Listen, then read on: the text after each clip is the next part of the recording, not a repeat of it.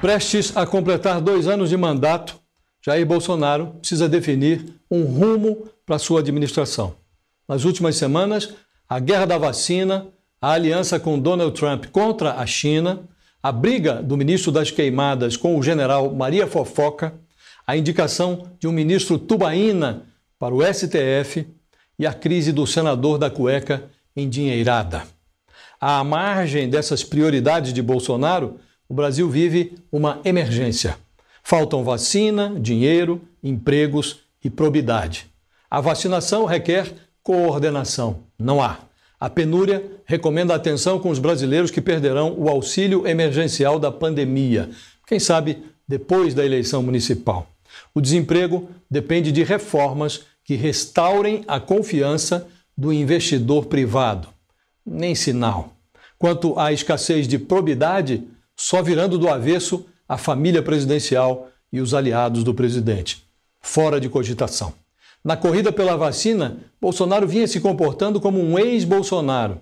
Entre agosto e setembro, ele autorizou o investimento de 4 bilhões e meio de reais no desenvolvimento das vacinas da Universidade de Oxford e do consórcio coordenado pela Organização Mundial da Saúde. Mais recentemente, Bolsonaro autorizou a inclusão da vacina da China, testada pelo Instituto Butantan, no rol de futuras alternativas do Programa Nacional de Vacinação. De repente, para não dar cartaz ao rival tucano, Bolsonaro declarou guerra ao que chamou de vacina chinesa de João Dória. O mesmo presidente que pregava a volta a uma hipotética normalidade desde março quando o coronavírus começou a matar no Brasil, agora investe contra a única promessa real de antídoto contra o vírus.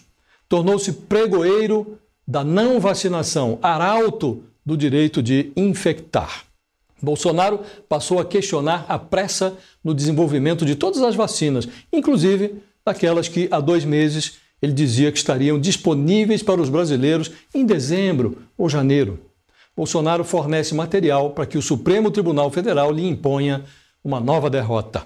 O amor que Bolsonaro diz sentir por Donald Trump cresce na proporção direta do declínio das chances de reeleição do presidente dos Estados Unidos.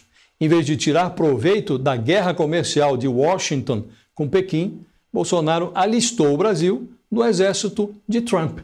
Escancarou sua aversão a tudo que vem da China da vacina à tecnologia 5G. Fez isso poucos dias antes da eleição americana. Precisa agora rezar para que o democrata Joe Biden não chegue à Casa Branca. Do contrário, assistirá à concretização do desejo manifestado pelo anti-chanceler Ernesto Araújo de converter o Brasil num pária mundial. No plano interno, brilha no governo quem aposta na confusão. O ministro das Queimadas, Ricardo Salles, chamou o general da coordenação política do Planalto, Luiz Eduardo Ramos, de Maria Fofoca.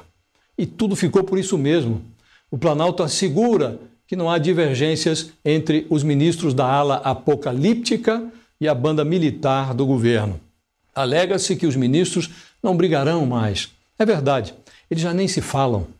Entraram para um clube que já é frequentado pelos ex-amigos Paulo Guedes, da Economia, e Rogério Marinho, o furateto da pasta do Desenvolvimento Regional. Em governos convencionais, o presidente dissolve conflitos. Bolsonaro joga na balbúrdia. O Centrão esfrega as mãos. Enquanto aplaudem a chegada do anti-lavajatista Cássio Marques ao Supremo Tribunal Federal e avalizam a blindagem oferecida ao senador do dinheiro na cueca, com quem Bolsonaro mantinha uma união estável de duas décadas, os líderes do Centrão observam as desavenças no ministério com ares de quem sabe que não perde por esperar, ganha.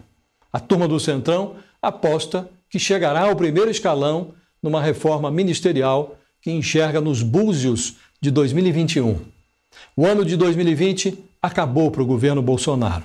Em Brasília, excetuando-se a prioridade atribuída à agenda aloprada, nenhuma urgência é tão urgente que não possa esperar até depois das eleições ou até o próximo ano. Nesse ritmo, o governo acabará encontrando um rumo, nem que seja o rumo do brejo.